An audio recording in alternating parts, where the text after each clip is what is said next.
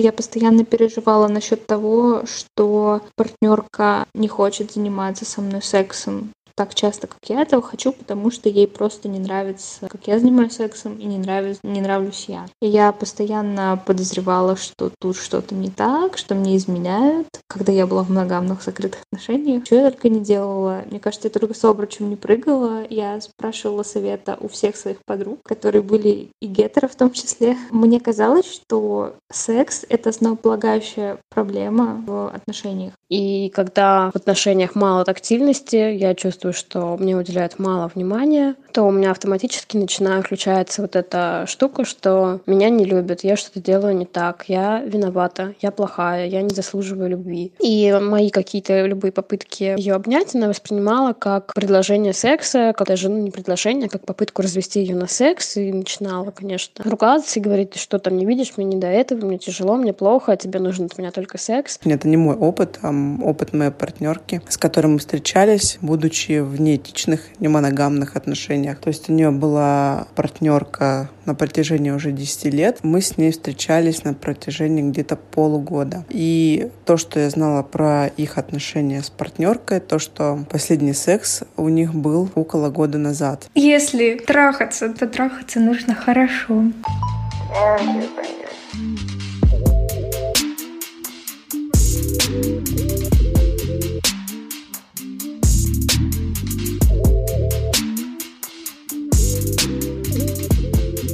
Всем привет! Сегодня среда и время нового выпуска. И тема сегодняшнего выпуска – это миф, который стал своего рода самосбывающимся пророчеством. Это миф о том, что в длительных отношениях лесбиянок исчезает секс. Миф основан на методологически неверном исследовании, которые провели в конце 80-х. И несмотря на то, что цифры других исследований говорили о том, что секс становится меньше во всех длительных отношениях, как проблема это преподносилось только у лесбиянок. И все-таки, судя даже по переписке в чате подкаста, это тема, которая нас волнует. Мне кажется, что к проблемам в сексе не имеет отношения количество лет, проведенных вместе. Ну, то есть, если с годами секса становится меньше, но это комфортно всем, то это не проблема. И точно так же, если с сексом начались какие-то проблемы с его обсуждением, с его количеством или с его качеством, то это маловероятно имеет отношение к количеству лет.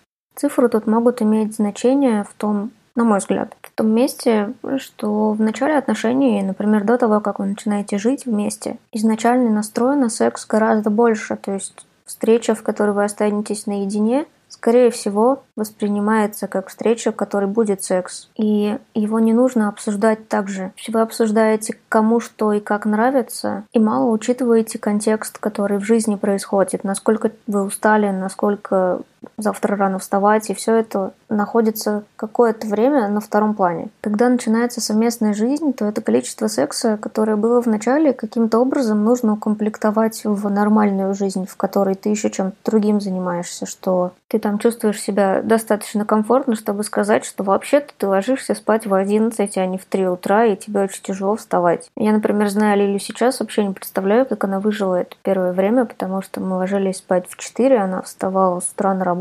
Уже сейчас знаю, насколько она ненавидит ложиться позже 11. И точно так же она очень бодрая утром, чтобы заниматься сексом утром. Я до 12, я до 12 дня очень слабо функционирую. И вот сотни таких мелочей, из которых состоит наша жизнь по отдельности, она в какой-то момент отношений, когда становится достаточно безопасно или достаточно невыносимо придерживаться старого ритма, это все приходится обсуждать, с этим всем приходится мириться, и секс приходится под это подстраивать. Это само по себе сложно. Но секс еще и не то, что нужно настроить один раз, и дальше оно будет работать без перебоев. Мы постоянно меняемся, жизнь вокруг нас постоянно меняется, ответственность в паре постоянно скачет и распределяется заново. Еще очень легко звучит это так, будто, ну вот вы просто разговариваете регулярно, отслеживаете, что у кого в жизни происходит, что кто чего хочет, как, и просто делаете так. Но мне кажется, так это очень мало работает у нас в СНГ, где отсутствие секс-просвета сотворило полную жопу с нашей сексуальностью. И обычно при обсуждении секса хочется чувствовать только боль в отношении себя, что если партнерша тебе говорит о чем-то, что касается ее сексуальности и ее проблем, но очень тяжело продираться сквозь этот крик в ушах, который говорит тебе, что проблема в тебе, проблема в том, что это ты плохая партнерша, ты ничего не мыслишь в сексе и вообще больше лучше никогда не будешь им заниматься, чем еще раз обсуждать это и чувствовать. Очень тяжело отдираться от этого чувства, что если партнерша не хочет секса, это не значит, что она не хочет тебя. Это может быть легко понять мозгами, типа первый раз произнести мысленно, но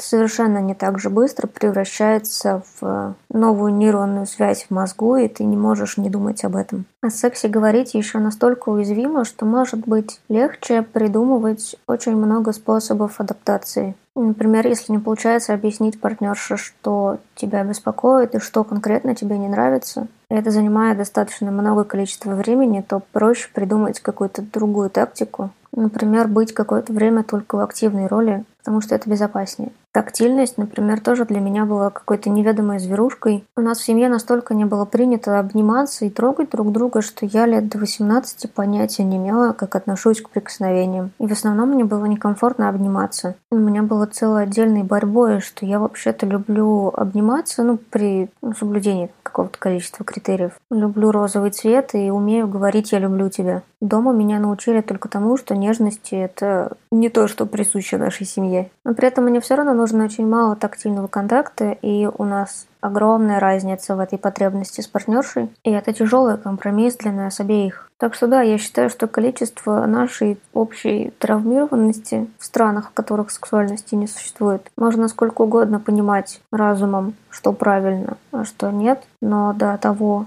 как это станет привычкой, станет чем-то, что ты делаешь постоянно и регулярно, нужно очень, очень много работы. И в этом выпуске вы услышите разные причины, по которым секса становилось меньше. Мне кажется, это только подтверждает то, что этот миф миф, но секс, конечно, важная и тяжелая вещь в отношениях, о которой тяжело говорить. Особенно друг с другом, особенно когда какие-то личные обстоятельства не позволяют услышать друг друга. И у каждого разный запас терпения, но в какой-то момент разговоры прекращаются, и начинается адаптация. Что само по себе неплохо, ну, то есть это способ справляться с ситуацией, но это все-таки что-то типа пластыря временного, который с самой раной ничего не сделает. Совершенно за упокой получилась подводка, поэтому я закругляюсь и переходим к историям. Привет. А, я хочу записать свою историю для подкаста, и мне бы хотелось сказать про свой опыт lesbian bad death, а, но и поговорить немножко вокруг этой темы, потому что мне кажется, что как и любая тема, связанная с сексом, многое идет из контекста, в котором мы живем. И на самом деле тема секса до сих пор для меня очень травматичная. И бывает, что она ну, ее градус, градус этой тревожности немного снижается. Но бывают времена, когда я очень сильно переживаю из-за секса в своей жизни, и когда у меня начинают вылезать на поверхность так называемые заводские настройки, когда я ничего с этим не могу сделать. То есть я, я хотя бы осознаю, что эти настройки заводские и что они никак не касаются меня и никак не касаются моего секса, а касаются только того, каким образом общество пытается регулировать что-то через, а, не знаю, через осуждение, вот, через советы о том, как правильно и неправильно. Вот, и я стараюсь каким-то образом с этим опытом работать внутри себя, но это все равно до сих пор сложно. И когда я была в отношениях, очень часто вставал вопрос по поводу секса, потому что я постоянно переживала насчет того, что партнерка не хочет заниматься со мной сексом так часто, как я этого хочу, потому что ей просто не нравится, как я занимаюсь сексом, и не, нравится, не нравлюсь я. И я постоянно подозревала, что тут что-то не так, что мне изменяют. А вот, когда я была в моногамных закрытых отношениях, вот, и я помню, я не знаю, что я только не делала. Мне кажется, я только с обручем не прыгала. Я спрашивала совета у всех своих подруг, а, которые были и гетеро в том числе. Вот. И мне казалось, что секс — это основополагающая проблема в отношениях. Хотя сейчас я придерживаюсь идеи, что секс в принципе не должен быть основополагающей проблемой, и что он вообще не должен быть не, не должен восприниматься как проблема, потому что это просто практика, которую можно обсуждать, и нужно обсуждать, и от которой ты можешь получать удовольствие, а можешь не получать, если не хочешь. Вот. И, кстати, основной проблемой для меня сейчас является как раз-таки воспринимать секс через призму этого опыта, а не через призму того, что через секс мы можем как-то выполнять какие-то не знаю, социальные роли, социальные ожидания. То есть, когда секс используется не по прямому назначению, а когда ты э, восполняешь что-то, что тебе не додали, или где у тебя травма, вот в этом в сексовом плане. Вот. И мне кажется, это тяжело, опять же, бывает. Вот. И тяжело переключиться, мне кажется, от социального на просто на удовольствие от секса. Я немножко отклонилась от рассказа о своих отношениях, в которых, в общем-то, я переживала за секс. А у моей партнерки, у бывшей партнерки была депрессия, и на фоне этой депрессии у нее были трудности с тем, чтобы достичь оргазма, а это было для нее важно. И тут примешивался тоже контекст того, что если я не могу удовлетворить, значит, короче, нужно пытаться и пытаться и пытаться, и даже тогда, когда не хочется пытаться, и заниматься сексом, и добиваться каких-то вот этих непонятных, никому не нужных высот. Зачем, я не знаю. Помимо этого, ей, в принципе, не хотелось секса так часто, как мне, тоже из-за скачков в настроении, скачков в либидо. И были моменты, когда она, ну, например, у нее были суицидальные мысли, она, в принципе, не могла ни о чем таком думать или долгое время не могла ни о чем таком думать. И я опять же начинала переживать по этому поводу. И я помню, там тоже были какие-то странные моменты, когда я пыталась предложить пыталась что сделать. И мне кажется, что в этом очень много было концентрации не на сексе, как практики для удовольствия, не на чем-то приятном и даже не концентрации на партнерке, сколько концентрации на самом факте, что я должна преуспеть здесь и здесь и здесь, и что якобы я ничего не умею, и что если я сейчас этого добьюсь, то у меня будет супер успех, и меня будут считать ну, социально одобряемой, что ли, что я не буду что ни в одном, ни один из пунктов моей жизни не будет провисать. То и тут я могу сказать, что якобы я успешная любовница, и тут я могу сказать, что я там, не знаю, успешная где-то еще. И меня это очень сильно напрягает до сих пор, то есть насколько много страхов в этом, и насколько много напряжения и каким вообще образом это отвлекает от самого секса и от человека, с которым ты этим занимаешься. Ну и в какой-то момент, когда наши отношения пошли на спад, а, секса стало гораздо меньше или он пропал совсем, и я воспринимала это как дополнительный фактор того, что отношения неуспешные, что мало того, что в принципе там было много всего что позволяло бы так думать, но я очень сильно концентрировалась именно на этом факте, на отсутствии секса и сравнивала наши отношения с отношениями, например, моей, моей подруги, ее девушки. И я, у меня был как будто бы перед глазами какой-то стандарт, что, не знаю, секс должен быть каждую неделю по несколько раз, что-то из этой серии. Хотя я, в принципе, мне, в принципе, не нужно столько секса, я не... У меня не настолько высокая либидо, по жизни. Мне, в принципе, не нужно столько, но я почему-то думала, что этот темп будет подходить для всех пар, для всех успешных пар. И по этому критерию я часто считала свои отношения какими-то неправильными, какими-то странными, как будто бы это, ну, опять же, социально неодобряемо. Вот, и мне хотелось, не знаю, иметь возможность гордиться тем, что у меня там много секса или много хорошего секса. А вместо этого я просто говорила о проблемах часто со своими подругами. То есть я обсуждала какие-то штуки, которые меня волнуют. И я все время думала, что у них обязательно идеальный секс, а у меня обязательно не идеальный. По ряду причин, опять же, потому что,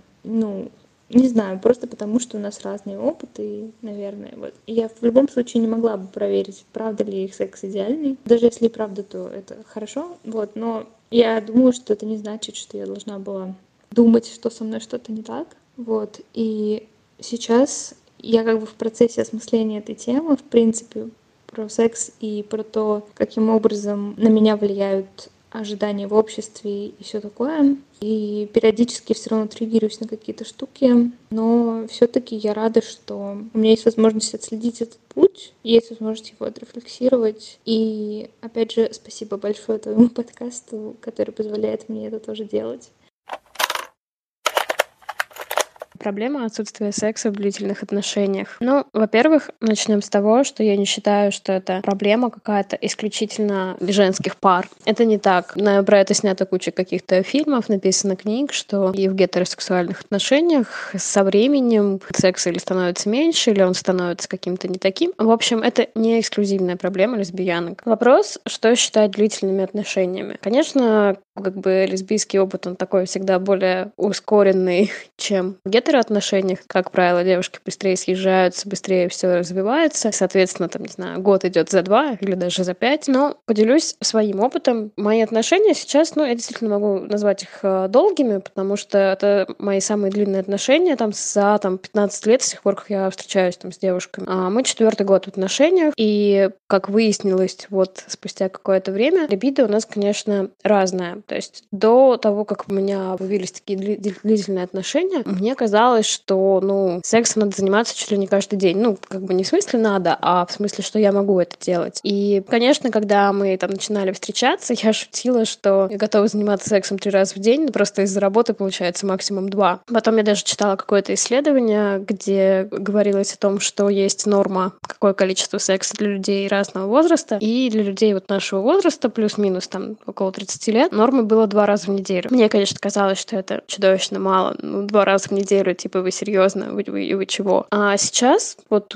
четвертый год отношений, ну, примерно секс у нас бывает раз в месяц. А я, причем, специально в этом году стала это фиксировать, ну, чтобы понять какую-то закономерность. И, ну, понятно, что я делала это не просто так, потому что действительно я считала это в какое-то время проблемой. Во-первых, я очень тактильный человек. Во-вторых, у меня какие-то прикосновения, нежность, э, тактильность и секс — это равно какое-то внимание, равно любовь. И когда в отношениях мало тактильности, я чувствую, что мне уделяют мало внимания, то у меня автоматически начинает включаться вот эта штука, что меня не любят, я что-то делаю не так, я виновата, я плохая, я не заслуживаю любви. Это все, конечно, ужасно. У нас был в отношениях период, наверное, где-то прошло чуть больше, чем полгода, когда у нас вообще исчезла какая-то тактильность. Это был тяжелый период там, в каком-то плане материальном, было много каких-то проблем. Я потеряла работу, моя девушка работала одна, чтобы нас обеспечить. Ей было очень тяжело, она была в депрессии, и мои попытки какие-то ее там обнять перед сном, они заканчивались часто ссорами, в лучшем случае она просто там просила там ее не трогать, и мои какие-то любые попытки ее обнять она воспринимала как предложение предложение секса, как даже, ну, не предложение, а как попытку развести ее на секс, и начинала, конечно, ругаться и говорить, что там не видишь, мне не до этого, мне тяжело, мне плохо, а тебе нужен от меня только секс. Ну и, короче, мы обе страдали. Но э, сейчас, к счастью, это все уже удалось преодолеть, мы поговорили об этом неоднократно, мы это обсуждали, и мы пришли к тому, что у нас в отношениях очень много тактильности. И это может быть какой-то массаж, который я делаю ей, какие-то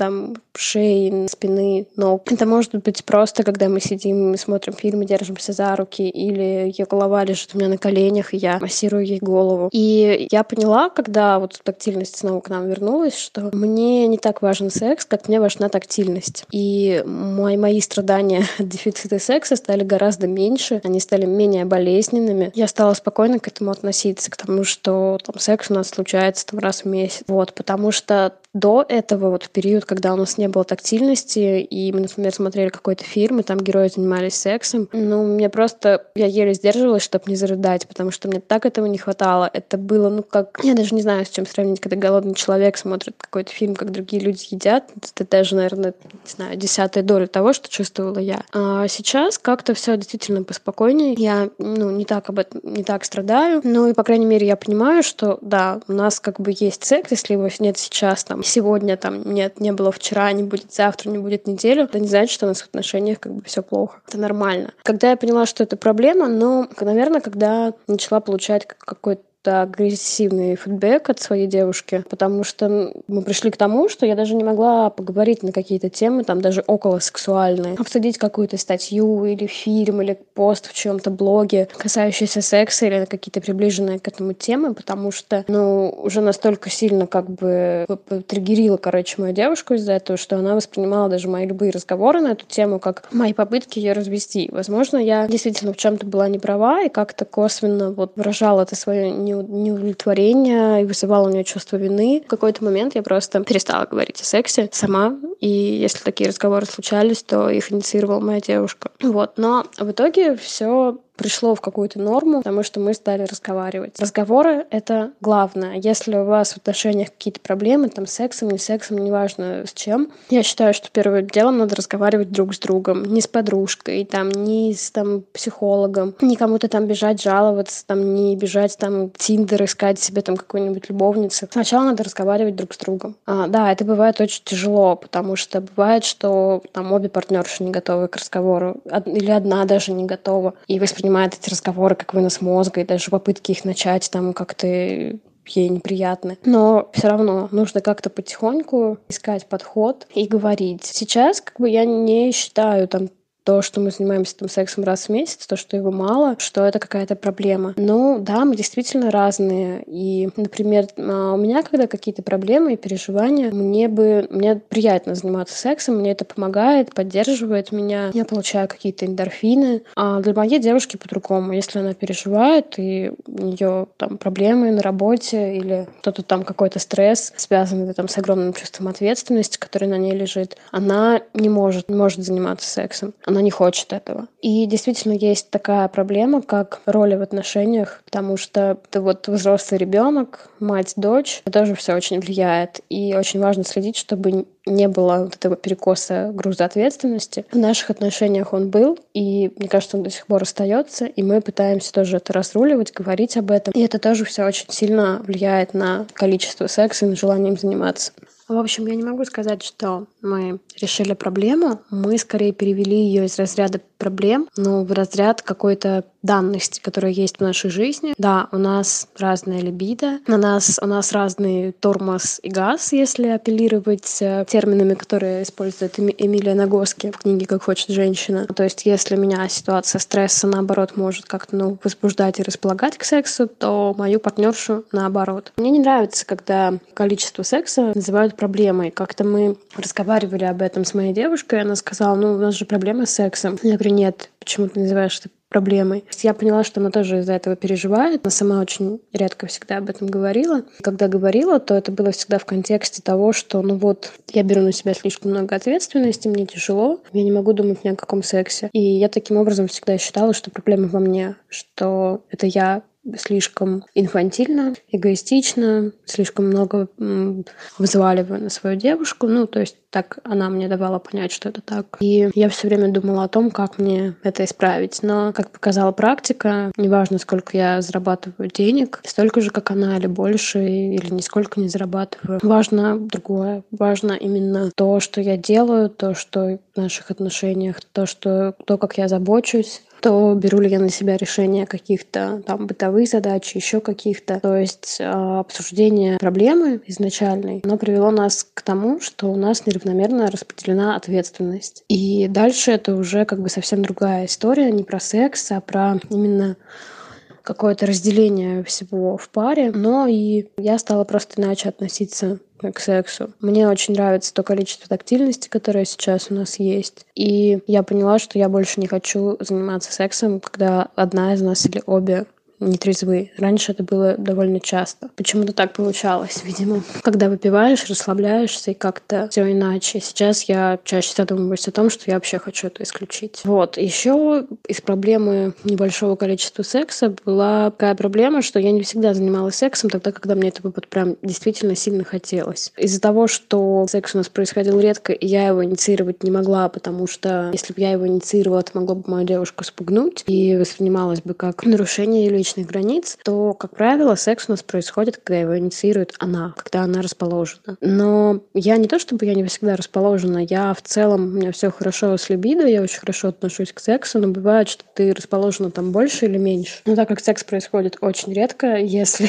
моя девушка его инициирует, и я понимаю, что вот сейчас он может случиться, то я от этого не отказываюсь. Но это как если бы тебе приносили еду раз в месяц, и ты не знаешь, когда ты в следующий раз поешь, и ты вроде бы сейчас не голодна, но ты все равно ешь, потому что ты не знаешь, когда там еще у тебя будет такая возможность. Вот это момент, который мне не очень нравится, но последние несколько раз секс происходил тогда, когда мы обе действительно этого хотели, как-то все к этому располагало, а не когда просто она решила, что вот она сегодня расположена и решила меня осчастливить. Еще одна проблема — это то, что я считаю, что в сексе должно быть равноправие, то есть а, нет такого такого, что там одна всегда в принимающей роли, а другая всегда в дающей. Мне всегда казалось, ну и в моих отношениях, которые у меня там были раньше, мы всегда были равноправны. В моих текущих отношениях тоже все начиналось с такого равноправия, но в какой-то момент Моя девушка просто стала отказываться от каких-то там ласк в ее отношении. Она просто, там, не знаю, доводила меня до оргазма и как бы отворачивалась и говорила, ну все, давай спать. И не разрешала себя трогать. Ну или давала понять, что она этого не хочет. Я очень переживала, я думала, что дело во мне, что я что-то не так делаю, что у меня какие-то проблемы с техникой. Я знала, что это не так, потому что в начале отношений как бы все было нормально, и с тех пор как бы ничего не изменилось. И это действительно уже та часть, как бы, где, ну,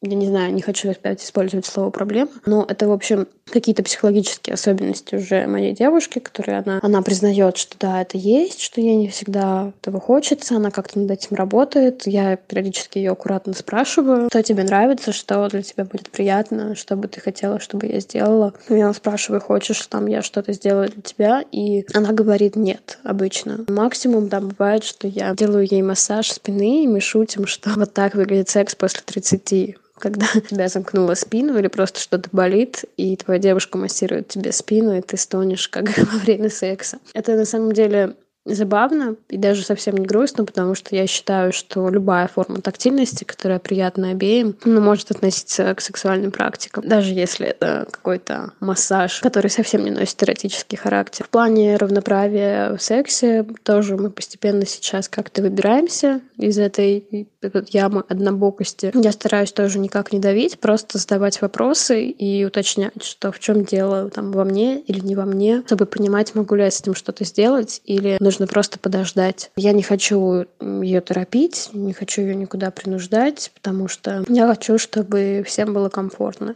За вот эти годы я поняла, что это главное. Но не то, как часто у вас секс, а то, что все, что между вами происходит, происходит по взаимному согласию. Привет. Попробую тоже кое-что рассказать про Lesbian Bad Dev, а, но это скорее не совсем, точнее, это не мой опыт, а опыт моей партнерки, с которой мы встречались, будучи в неэтичных, немоногамных отношениях. То есть у нее была партнерка на протяжении уже 10 лет. Мы с ней встречались на протяжении где-то полугода. И то, что я знала про их отношения с партнеркой, то, что последний секс у них был около года назад. На тот момент, когда мы с ней начали как-то встречаться. И, ну, как бы мне было интересно, почему у них так сложилось. И ну, как бы понятно, что 10 лет, типа, как там в обычном гетеробраке, там говорят, что в браке нет секса, вот, но по-моему, очевидные э, вещи, которые к этому привели, это то, что они не общались, не разговаривали. То есть, ну, в принципе, мы сошлись на том с ней, что у нас был диалог, что мы э, делились друг с другом какими-то мыслями, чувствами, переживаниями, эмоциями и обсуждали это. А у них с партнеркой уже ну, довольно длительное время, ну, то есть больше половины времени, что они находились вместе, более пяти лет, ну, то есть как бы по ее словам. То есть первые три года там, может быть, было более-менее нормально, но последующие все остальные года было так, что они не разговаривали про какие-то важные вещи, там, про эмоции, про чувства, про то, кто что думает, кто что чувствует. То есть вся их жизнь, в общем-то, сводилась к бытовухе и каким-то бытовым проблемам. А, они обсуждали, куда они поедут, там в отпуск, как они проведут время, но все, что касалось эмоций, чувств и каких-то таких вот важных вещей, они абсолютно не обсуждали. Как сказала моя партнерка, когда она пыталась об этом говорить, э, ее партнерка ее сразу на этом пресекала э, все эти разговоры, говорила, что ты придумываешь. В общем, она ее по-всякому газлайтила и говорила, что это все не важно, что она все придумала, что как бы она себя накручивает. Вот. И все, в общем-то, разговоры, претензии со стороны моей партнерки к ее партнерке, а, звучит, конечно, дико, были как бы на корню пресечены. И, в общем-то, с того момента они перестали просто общаться на все эти темы. И просто осталась бытовая всякая ерунда. Вот, соответственно, и как бы количество секса в их отношениях резко уменьшилось. Ну, вообще, как бы стоит сказать, что по словам моей партнерки, с самого начала как бы секс их вроде как не интересовал. Ну, точнее, партнерку моей партнерки. Они считали, что это не важная часть жизни, и что, в общем-то, и без этого они проживут. Вот, поэтому, в принципе, у них он вообще был очень редкий изначально. Но на момент, когда мы начали встречаться с моей партнеркой, это примерно раз в год. Ну, в лучшем случае. Как-то вот так сложилось. Хотя я не могу сказать, что мою партнерку секс не интересовал, потому что как бы в наших отношениях его было более чем достаточно. И, наверное, за полгода его было в моей жизни больше, чем за там все остальные предыдущие мои отношения, максимально которые длились там два года. Вот. А что, если говорить про свой опыт, то, в принципе, ну, мои максимально длительные отношения были два года, поэтому, ну, я не доходила до той стадии, когда отношения слишком длительные, да, что и там в них мало секса. Поэтому я не могу поделиться чем-то интересным на эту тему. В моем понимании длительные отношения — это что, то, что больше там пяти лет, наверное. Поэтому я с этим не столкнулась. Не знаю, может быть, это не очень репрезентативно и как-то не совсем корректно, потому что это не мой опыт, но это все, что могу сказать. А сегодня последний день, когда это можно рассказать. Поэтому, ну, вдруг будет полезно чем-то.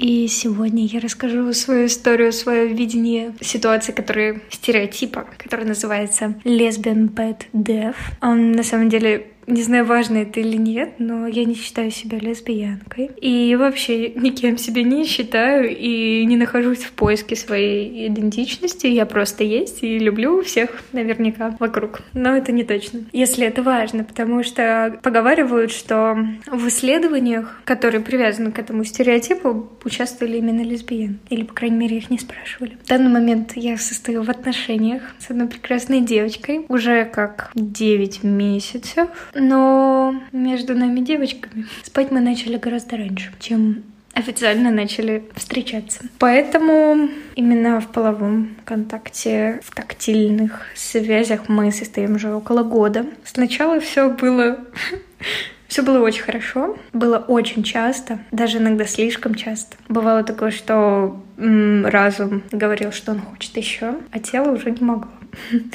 Тогда мы с ней виделись почти каждый день, но не каждый, могли не каждый видеться. И почти каждый раз, когда мы виделись, мы обязательно спали друг с другом. И никаких вообще проблем и преград мы не видели никогда. Для некоторых это наличие соседа, допустим, в комнате, как это было у нас, или там месячные, или что-нибудь такое. Вот. Никаких не было причин для того, чтобы это не случилось. Когда мы ночевали вместе, когда мы проводили вместе достаточно долго, это могло продолжаться, продолжаться часами, первое, а второе происходить еще несколько раз. Вот в сутках 24 часа, и ты так три раза по три часа ну, вот такая вот статистика была в самом начале. И потом случился карантин, случилась пандемия, и по счастливой случайности мы стали жить вместе. Жили мы тогда в моей квартире, где как раз-таки не было соседа, о котором я уже говорила ранее. Жили мы там одни, то есть никого больше кроме нас не было. И, как говорит моя девочка, та квартира прям располагала к этому. То есть там было много мест, там много комнат, такого разнообразия, что ли, и так, и сяк можно было. Вот. И там была огромная ванная, где можно было устраивать. Мы устраивали всякие романтические вечера и ночера. И пока мы жили там, все, в принципе, было так же, как и в самом начале. По крайней мере, я даже не задумывалась и не анализировала, что что-то изменилось. Просто я поняла, что раньше мы как-то делали это по одним способам, потом стали немножко другим. Ну, меня ничего не тревожило, и с периодичностью все было нормально, в принципе. Особенно, когда мы по каким-то причинам расставались или разъезжались на несколько дней. Мы съезжались, и все было отлично. А потом мы были вынуждены съехать с той квартиры, и мы вернулись на квартиру, а, где живет моя девочка, и я тоже сейчас. Мы переехали сюда, а, как раз-таки мы живем здесь с соседом, у него своя комната, у нас своя. И я заметила, что мы стали спать гораздо меньше. Меня это немножечко тревожило, потому что я не уверена, что у нее такая же потребность, как у меня. А у меня, у меня она, у меня она очень-очень такая серьезная.